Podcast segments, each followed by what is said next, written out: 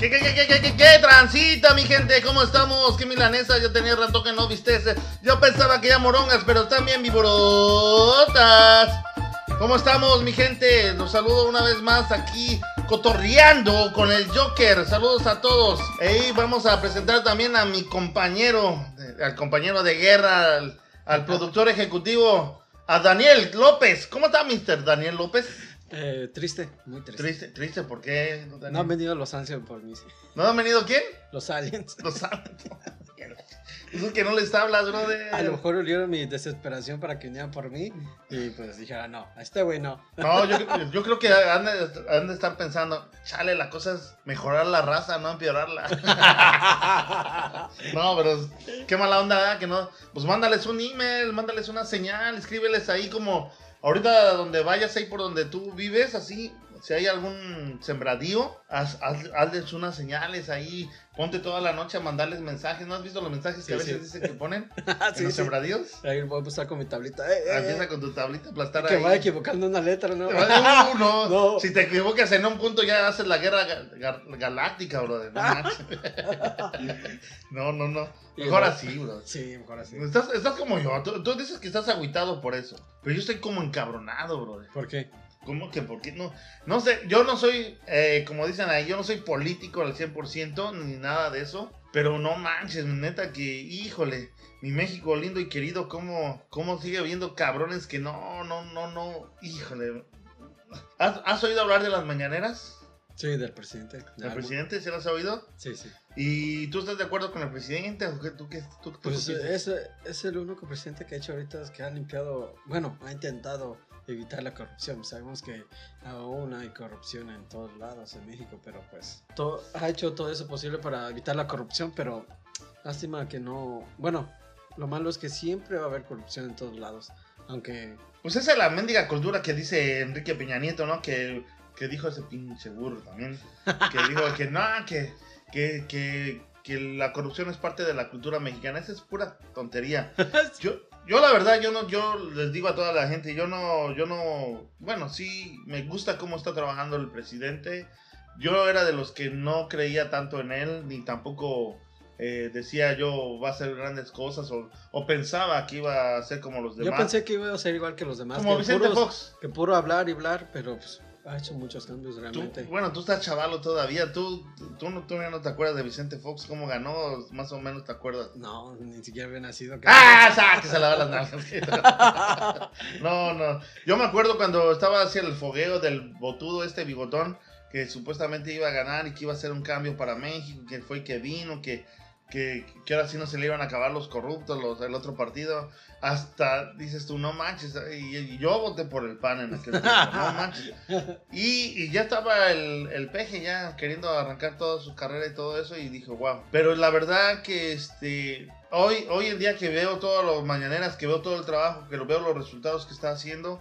Y, y, y, eso, eso me, me, alegra de cierta manera de que haya estado yo equivocado pensando sobre ese presidente, específicamente sobre él. Pero no manches, ahora sí que lo que él quiere hacer, lo que quieren hacer eh, por el pueblo, ahora hay, hay, hay, cabrones sinvergüenzas que todavía no mames. Todavía creen y defienden a los corruptos. Todavía sí. dicen, es increíble. Yo también tengo amigos, brother, que tengo conectados en el WhatsApp y todavía, todavía le dicen que el cacas, que este, que el otro. Digo, no manches. Está bien, si no lo quieres aportar, si no lo quieres este, apoyar, está muy bien, ¿no? Pero, pero hombre, caray, todavía, todavía dices tú, ok, no lo apoyes, pero ¿a quién crees que tienes mejor opción? ¿O cuál era la mejor opción para Peña ti? Nieto. Peña, no, no, dicen, no, pues ahí está el güey de este, del PAN, el que estaba del PAN, este pinche Canallín. Ya no me acuerdo, Ricardo Canallín, dijo. El, no me acuerdo tampoco. Sí, sí, se llama Ricardo.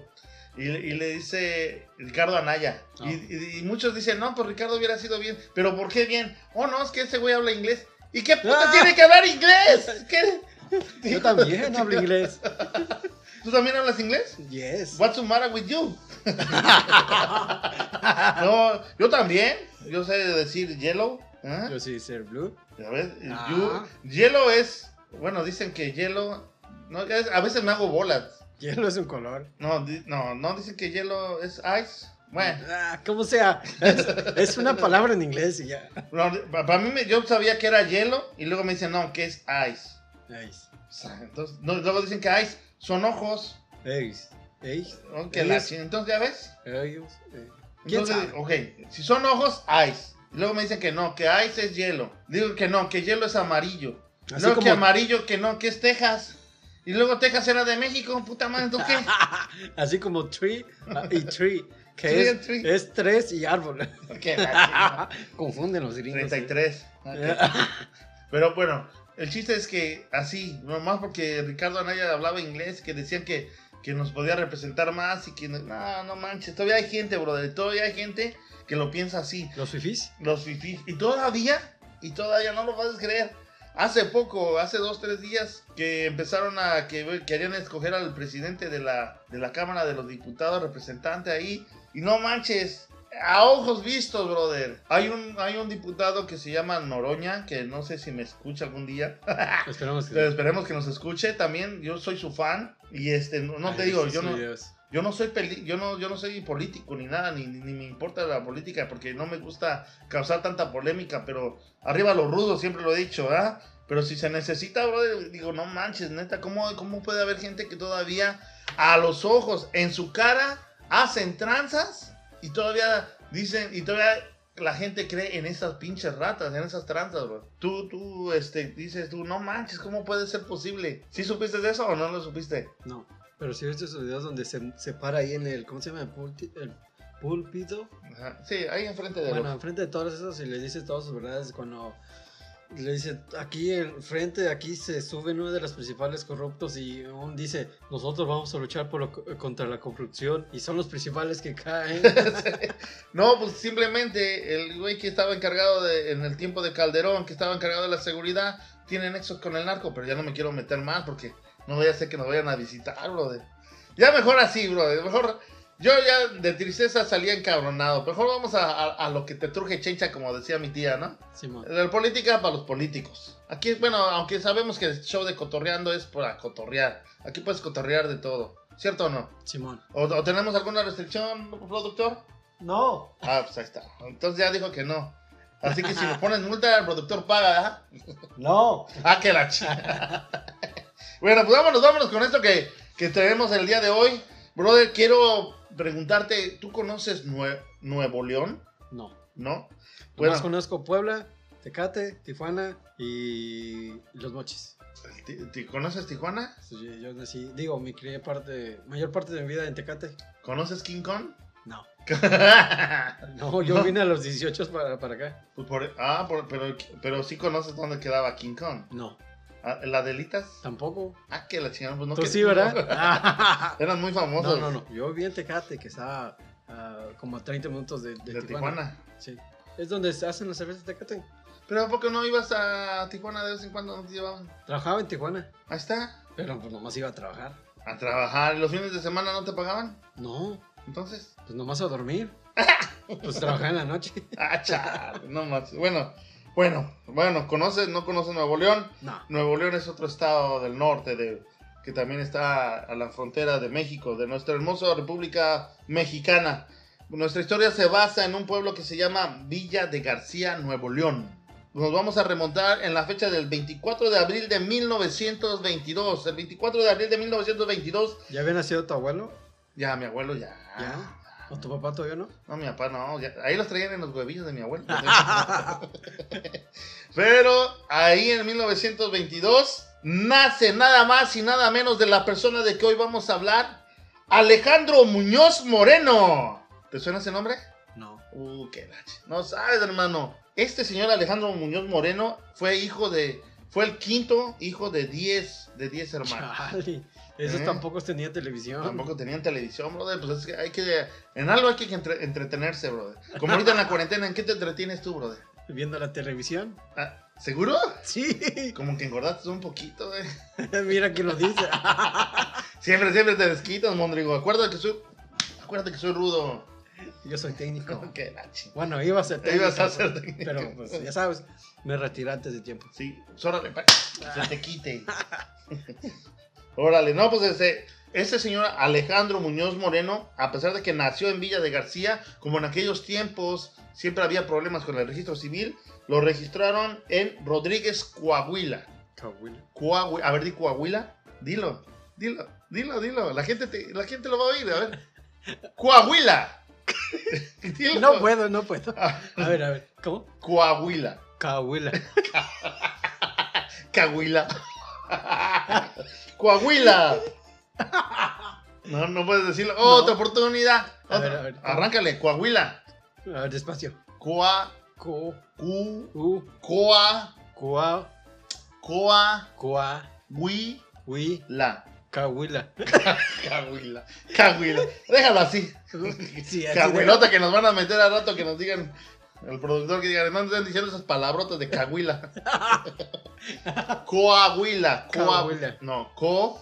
Dilo tú mejor. Di así. Co. Co- A. Huila. Coahuila. Coahuila. Eso, ¿eh? Ah. Ah.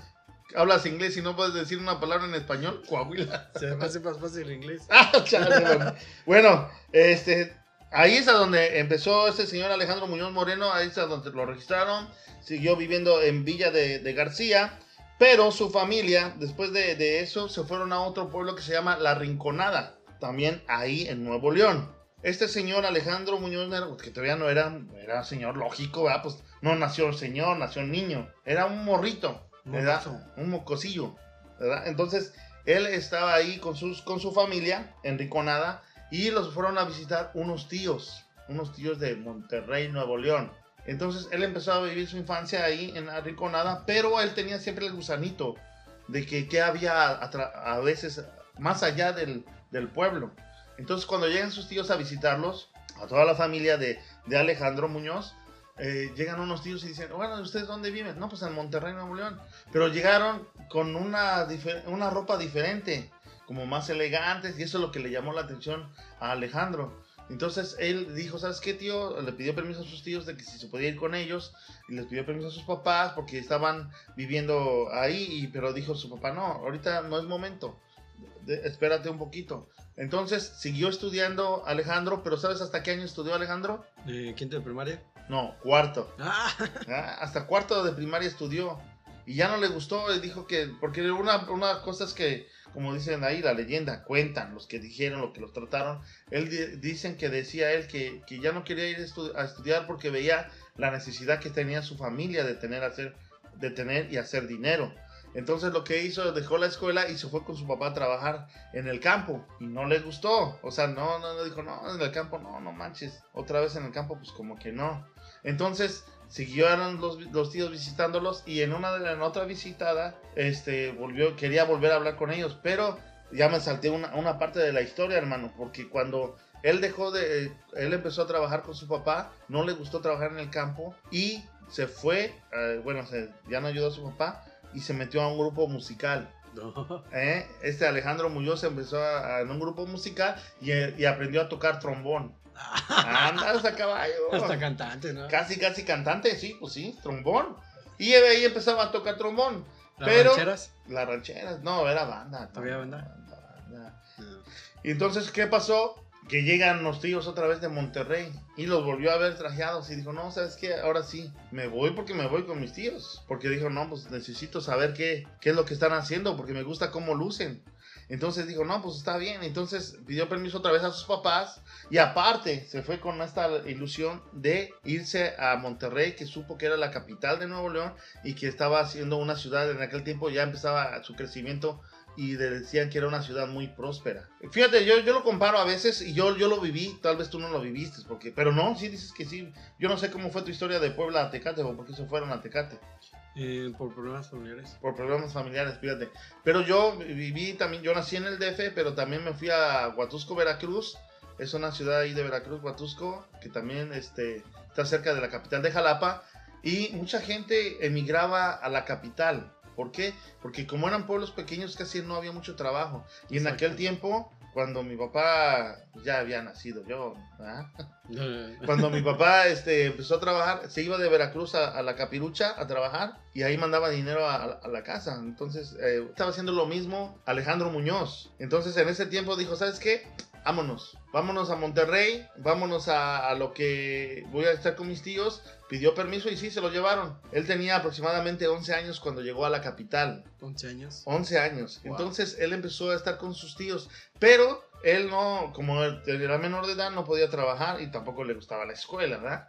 Entonces sus tíos lo dejaron ahí en, en la casa haciendo como labores nomás domésticos. Pero sí lo metieron a estudiar, y, pero iba a la escuela, pero no iba muy bien, no Se era hacía tan... güey, nada más. Nada, sí, casi, casi, así como que, eh, casi, casi un Albert Einstein, nada que ver. Pero entonces dijo, bueno, cuando cumple los 17 años, empieza a, a trabajar como peón en los ferrocarriles, hacer talacha, meter, dorm- así como dicen los, los dormilones ahí en, en las vías, empezó a hacer trabajo de eso. Y luego ya, este, empezó a trabajar ahí y cuando cumple la mayor de edad, ya dice él, ¿sabes qué? Ya se metió como asistente de maquinista ahí mismo en los ferrocarriles. Ahí empezó a trabajar, ahí empezó a hacer ganando sus primeros, sus primeros cheques. Y eso, y fue con ese objetivo que estaba ahí en Monterrey para ayudar a mandarle dinero a sus papás, a toda su familia, para que estuvieran eh, pues, una mejor condición económicamente hablando. Pero eso fue lo que, lo que le estaba, por eso se había ido él a Monterrey y su familia, pues bueno, lo apoyó en ese momento. Pero en ese transcurso de, de ese trabajo, ¿a quién crees que conoció Alejandro? A una persona. Sí, eso. Conoció a una persona, no. Aliviánate. Pues, Con- ¿quién más va a conocí a? Goyita, una, una muchacha que se llamaba Goyita. Ah, sí, ya sé quién es. Ah, ya, ya, ahora sí, ya más o menos sabes Ah, quién es Alejandro Muñoz Moreno. Claro, ya. Ok, pues conoció a Goyita. Goyita era una muchacha que ya tenía 17 años. Bueno, cuando empezaron a andar tenían 15 años y este Alejandro tenía 19 años. En esa misma et- época conoció a ella y en esa misma época que él empezó a ser asistente de maquinista, conoció a Rolando Vera. Mm, ¿Tú sabes quién es Rolando Vera? Pues otra persona. Otra persona. Exacto, eh. No era un alien como tú que estaba esperando a alguien, no, era otra persona. ¿Qué pasa, güey? Dice, Rolando Vera, Rolando, su verdadero nombre de ese señor era Rolando Hernández Baristegui, Baristegui, Verastegui. Bueno, algo. Eso así. Pero era Rolando Vera, más conocido así, Rolando Vera, porque él era un luchador profesional. Y Alejandro Muñoz lo conoció ahí en los ferrocarriles. Y entonces Rolando Vera lo invita a Alejandro Muñoz a hacer, practicar la lucha libre. La lucha libre, eh, estaba diciendo él que, qué deporte era ese. Entonces Rolando Vera lo invita a Alejandro y se lo lleva a entrenar. Y ya cuando lo, lo entrena por dos o tres años, dentro de ese tiempo, en dos, tres años, primero pasaron dos años y Alejandro Muñoz eh, y Goyita se conocieron más, ¿verdad? Ya tenían más, Ah, sí, ya eran más cochinones. Ahora sí ya, lo, ya, Ya, agarraron la mano. Ya se agarraban la mano y más allá. Ah, Digo, más allá cuando no, cuando hacía mucho calor se hacían por la sombrita. nada más, no. No, pero cuando, cuando ya que en ese tiempo dijo Alejandro, ¿sabes qué? Le dijo a, Goyita, ¿sabes qué, Goyita? Pues como que ya dejas de ser Goyita y empiezas a ser señora Goya, ¿no? ¿Y, y, y qué crees que se casan, brother? Se casaron. Alejandro, Alejandro dijo, no, me la voy a llevar, me la voy a llevar porque se necesita, se necesita. Y pues él, él, Alejandro se casa con Goyita, tenía 21 años cuando se casó y Goyita tenía 17. No, se Dos años después, sí. Bueno, o sea, a- antes era costumbre casarse muy jóvenes. esa era, era la, la, la, la costumbre. Mi, mi abuela igual se casó joven, mi mamá también se casó muy joven, mi hermana se casó muy joven también. Sí, yo también me casé joven. Pues así es la, la cultura mexicana es de 14 jóvenes. Yo tenía 18 años cuando me casé. Los gringos no. Ah, pues los gringos saben vivir la vida. Yo también iba a ser gringo, pero no, no, iba a Se ser francés. No, pero eh, de, de hecho, de esos dos, de, de matrimonio de Alejandro y Goyita, nace Alejandro y Marla. Dos hijos tuvieron, dos, dos hijos tuvieron en ese tiempo y este, pero en ese mismo tiempo Alejandro Muñoz Moreno sigue entrenando con, eh, con este, con el profesor Rolando Vera y Rolando le dice, ¿sabes qué? Después de tres años de entrenamiento le dice, ¿sabes qué? Es momento de llevarte a un lugar donde quiero que empieces a hacer, empieces a demostrar lo que tú ya sabes, lo que tú ya eres. Demostrar lo que, te- que le enseñó, ¿no? Sí, y le dijo él, ah, sí, ¿en qué? Y ahí eh, dicen, dicen, los, los, que lo conocieron, los que saben la historia exactamente, dicen que fueron a un cuadrilátero donde le dijo, ¿sabes qué? Tú te vas a llamar primero Tosco Muñoz. Sí.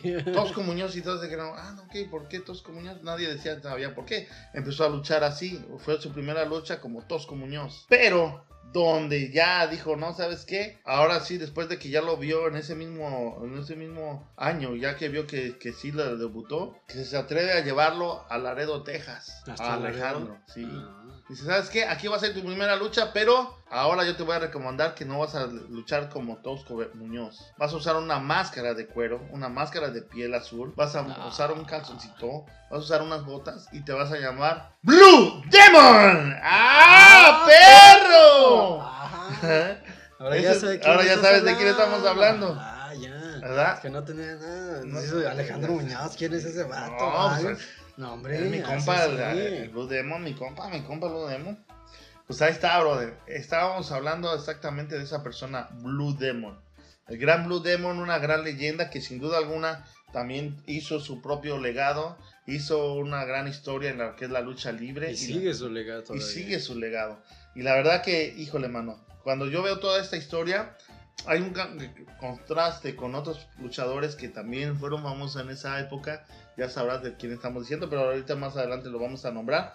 Pero sí, el 31 de marzo de 1948 es cuando debutó como luchador de Blue Demon en Laredo, Texas, mi amigo. Y subió, y subió a, a- ahora sí que a partirse la, la, la madre por primera vez ahí en Laredo, Texas. Pero fue con un gusto él, porque ahí, por sugerencia, como te digo, de Rolando Vera, él empezó a, a luchar y de ahí vio que, que la lucha era lo suyo, que ese deporte era, era lo suyo. A partir de esa fecha, Blue Demon inició su carrera como buen luchador en Nuevo León, en el estado natal, en Nuevo León. Ahí es a donde ya dijo, ¿sabes qué? Pues esta es mi primera lucha, le voy a echar todas las ganas. Su primer rival fue Chema López, un luchador, un luchador ya más experimentado, que ya sabía los movimientos, más sin embargo no pudo ganarle a Blue Demon. Blue Demon salió contento ese día, aparte de que fue su debut, aparte de que fue una ganó buena un lucha. profesional ya de. de Y ya, ya de, de ahí fue su primer cheque. No, Y en ese mismo día nació su primogénito.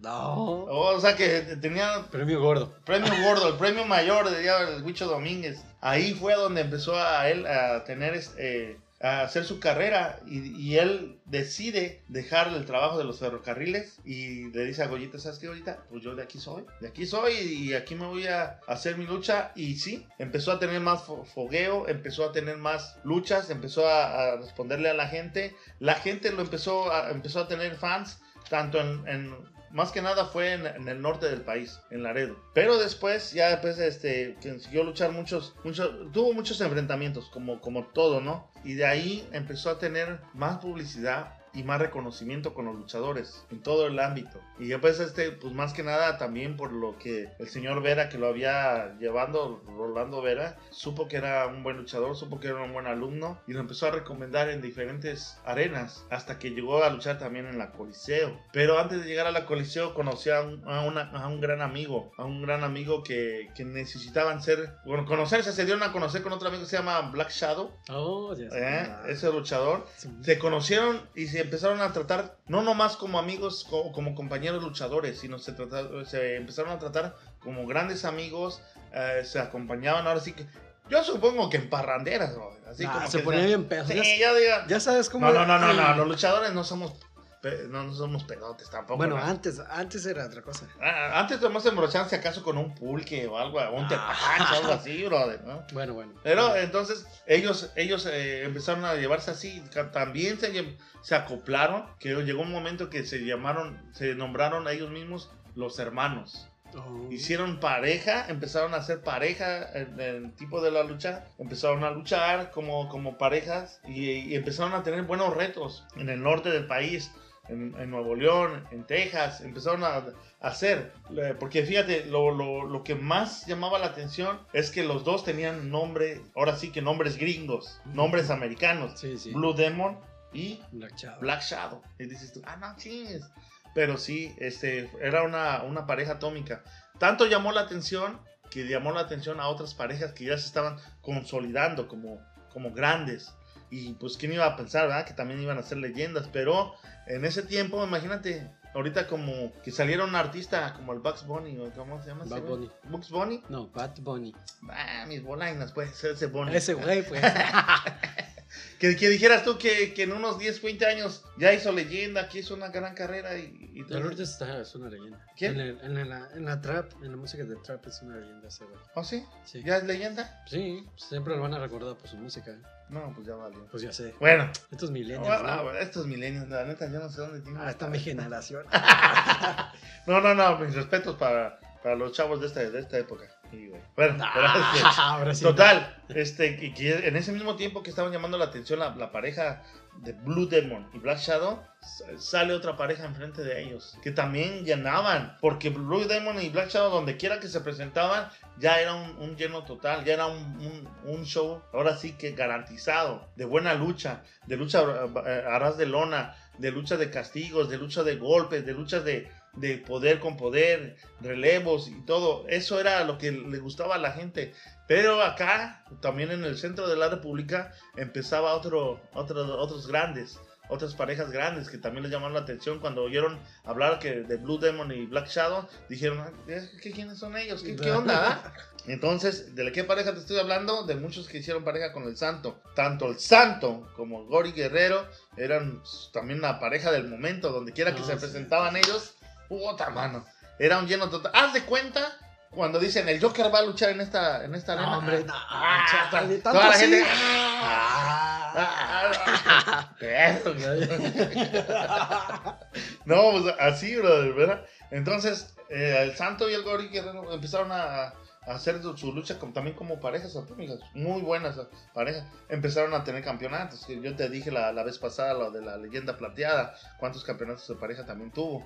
Bueno, pues entonces, esa, esa pareja del Santo y el Gori Guerrero, y que a veces hacía con otros, con Murciélago, así, así en pareja, llegaron a luchar también contra Blue Demon y Black Shadow. Y eran las rivalidades en aquel tiempo tan, tan fregonas, brother, a lo que platican. Yo, desgraciadamente, no, no, no pude verlo deportivamente hablando, pero lo que he leído, lo que he visto y lo que he visto de documentales de, de en aquel tiempo, eran aparte buenas chingas, aparte de que era muy buena lucha a ras de lona, llaves contra llaves. Yo también he visto documentales de, de, su hijo diciendo de todo eso y de otros luchadores diciendo que, que Blue Demon era una, una persona disciplinada, que llegaba temprano a sus entrenamientos, que llegaba antes de las funciones, dos horas antes, se ponía a calentar, a entrenar para que dar el mejor espectáculo que podría dar. Y una lucha, pues, ya, tú ya sabes, ¿no? O sea, es una lucha que, que- que- que la gente lo admiraba. Yo te estaba diciendo la otra vez, que bueno que, que no- nombraste eso, bro. La verdad que yo como luchador ahorita este, he visto muchas, muchas cosas, bro. La verdad que, que yo, a veces los mismos luchadores, y precisamente hoy me acaba de mandar un mensaje mi profesor el negro Navarro también, que, este, que a veces los, los hombres o los luchadores que, que incluso que usan máscara, ya le han perdido el respeto a eso, porque ya hay unos que ya nomás terminan de luchar, se quitan la máscara y se salen y ya andan tomando una cerveza ahí en la misma función. Ya no es el respeto de antes. Un verdadero luchador nunca se va a quitar la máscara. Ya tú lo has dicho, el santo, él nunca se quitó la máscara. Mil máscaras. Exacto, los verdaderos luchadores nunca se han quitado una máscara en frente del público. Son de sus amigos, pero muy, muy, muy cercanos. Si acaso. O si acaso, ¿no? Lo han mirado. Hay unos que no saben que, incluso hay amigos que no saben que tienen amigo que es luchador. Exactamente. ¿verdad? Pero, pero entonces ese respeto, Yo no sabía que eras el Joker. tú cállate. Yo tengo la máscara de todo el mundo, ¿me ves? No, ¿qui- ¿quién será, no? Pero pues ahí está, la, la cosa es que, que sí es cierto lo que acabas de mencionar, todo lo que en aquel tiempo conllevaba, eh, el respeto que había con la gente, el luchador, su incógnita, todo eso lo, ha cambiado, eh, era un show garantizado, la disciplina que tenía Blue Demon, aparte de la disciplina que tenía, era bien admirado por todas las llaves y aparte... Tenía algo que, que lo, que le llamaba la atención a todos los luchadores. A la hora que daba un, bueno, en aquel tiempo no, todavía no tenía el nombre de pierrotazo, raquetazo. Ah, nomás decían cuando daba un golpe. Y dicen, no, cuidado, cuando te toquen con Blue Demon y te den un golpe. Eh, ¡ah! te cuidado. ¿Por ¿no? qué? Unos decían, ¿y por qué? Dice, porque tiene la manita media pesada. Decían, ya "Ah, cuando, sí, ah, no". ah, yo la tengo más pesada. Pero ya cuando lo veían, le empezaron a poner el apodo del manotas. sí, sí. Sí, no, y, y en cualquier foto, cualquier persona que, que quiera saber si es de cierto lo que estamos diciendo, nada más miren la foto de Blue Demon y chequen eh, en cualquier foto que saque, que se le note la mano, vean qué- de qué tamaño tenía la, la mano, ¿verdad? Híjole, mano. Y entonces, eso es lo que llamaba la atención. Y eso es lo que, como tú dices, la disciplina. La disciplina que tenía Blue Demon dos horas antes, fíjate, para llegar. Y ahorita yo, yo veo compañeros que llegan, no, no, ya llegué y que nomás se cambian y, y, se ponen la máscara y ya vámonos. Y terminan de luchar y ya se van porque, porque tienen otro compromiso, porque dicen, no manches, ¿dónde está el compromiso? Bueno, ese es para el que le quede saco, que se lo ponga. Pero bueno, entonces estábamos diciendo que llamaron la atención tanto Blue Demon uh, y Black Shadow que hubo ahí rivalidad con el Santo. Tanta rivalidad que hubo con el Santo que se dieron bueno, bonito y barato, que se dieron bien chido, que hasta que llegaron a qué crees, No me digas. No, pues si quieres no te digo. No, pues, no, pues llegaron a, a, que Black Shadow y el Santo se retaran máscara contra máscara. Oh, ¡Ah, perro! dice, no, pues se retaron máscara contra máscara y le dice Black Shadow, dijo, ¿sabes qué? Para este reto, para esta, este reto de máscara contra máscara, quiero que mi hermano sea mi second. O sea, hace Blue Demon. No. Ah, perro. El Blue Demon fue el second en esa lucha de Black Shadow. Y pues bueno, empezó la lucha, brother. Te cuento Cuéntame, que empieza la lucha, brother. Y que empieza la lucha y que el santo que, que pierde la primera caída, no manches. Y ya, pues ya pensaban que iba a ganar, ¿verdad? El Black ya llevaba una. Pero luego en la segunda caída, ¿qué crees? Que No gana el santo. Ah, Híjole. Entonces el Blue Demon, imagínate, imagínate tú, brother, viendo a tu mejor amigo aquí luchando y que va a perder la máscara. ¿Tú qué sentirías? No, pues una rara. Sí, dice, no chingues, ¿qué onda? ah? Tanto esfuerzo Tanto para esfuerzo. aquí, no. No, pues cómo, y nomás para que la pierdas con, con, con el santo. Santo, ah, no ah, no, no, pues nada, total, brother, que llega la tercera caída. ¿Y qué crees que pasa en la pinche tercera caída, bro? No me digas. Sí, el tercera caída, que llega el santo y que le gana al Black Shadow. Ay, no. Sí, güey, ¿En le serio? ganó, le ganó la máscara. Chale. Y pues Blue Demon sentido porque pues le ganaron la máscara a su hermano. En aquel tiempo las, las reglas eran muy estrictas, muy estrictas, brother. De que el luchador que perdiera la, ahora sí que la máscara, pues él mismo se tenía que despojar. Pero como te estábamos platicando la otra vez con el valor de, de la máscara, Sí, es un, tiene un la gran verdad, significado. sí, tiene gran significado. Yo, gracias a Dios, no la he perdido, pero simplemente cuando a veces estoy luchando y me la jalan, me jalan, cuando me jalan la máscara. Cuando me jalan la máscara, este, no manches, se siente un coraje como que si te estuvieran jalando una parte de tu cuerpo, de tu ser, No, pues que sí. te prendes y vuelves a darlo todo. Ahora imagínate perder la máscara.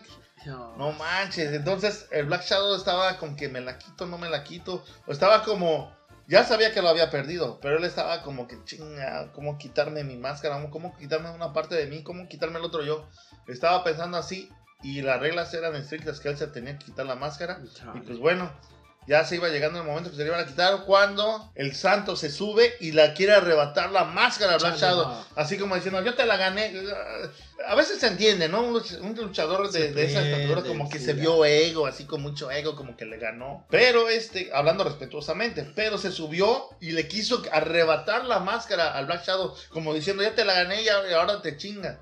Pero ¿qué crees que pasó? ¿Qué se pasó? sube el carnal, güey. Se subió el Blue Demon, cabrón. Se subió bien, bien, bien emperrado, güey. Así como, así como un demonio azul, güey. que se sube y que dice, no, no, no, güey, a mi carnal no me lo va a tocar. no". Que se la hace de pedo y que se dan unos chingados también. Y entonces, ya Black Shadow se quita la máscara cuando vio que Blue Demon ya se estaba poniendo al tiro con el santo. Y sale, güey, que le da la pinche máscara. Que dice, ¿sabes qué? Aquí está tu pinche máscara, me la ganaste, güey. ¿Y qué crees que hizo, que hizo Blue Demon? ¿Qué cree? ¿Qué? No, ¿Qué? es. No, eh, no, güey, ya, ya se acabó el tiempo. No me digas. No, me No, no, digas. espérate, pero es que, pero es que cuando, cuando Blue Demon vio eso, le dice, el Blue Demon le dice al santo, mira, eh, no, pues ya se acabó el tiempo. Sí, ah, ya se acabó el tiempo, ya. Vamos. Pues ya te iba a contar más, pero, Lo dejamos para el siguiente. ¿Cómo? ¿Qué dices?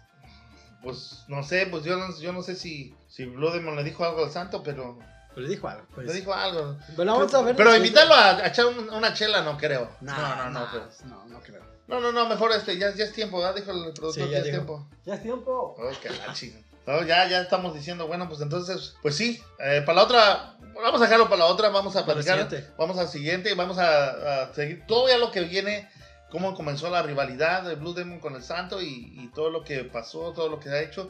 Los, ahora sí que cua- cuando presentó a su, a su primogénito, pero lo vamos a, a platicar después, ¿ok? en el otro programa. Ya, ya estás. En el otro lo vamos a contar, ¿ok?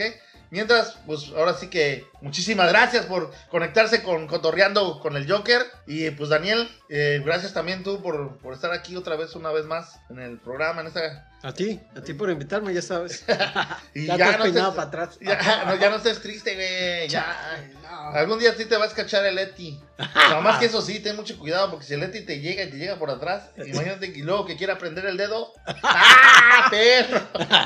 Mejor no, ya no.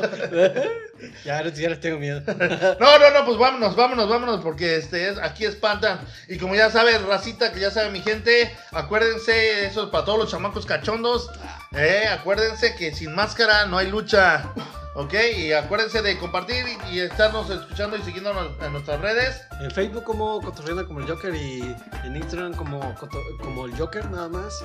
Y en Spotify igual, Cotorreando como el Joker, igual en todas las plataformas de... Cotorreando con el Joker. Igual, en todas las plataformas de podcast los puedes encontrar igual. Escúchenos por favor y compartan. Compartan, compartan. Y si no comparten, ¡Sí! ¡chicles moditas! ¡Vámonos!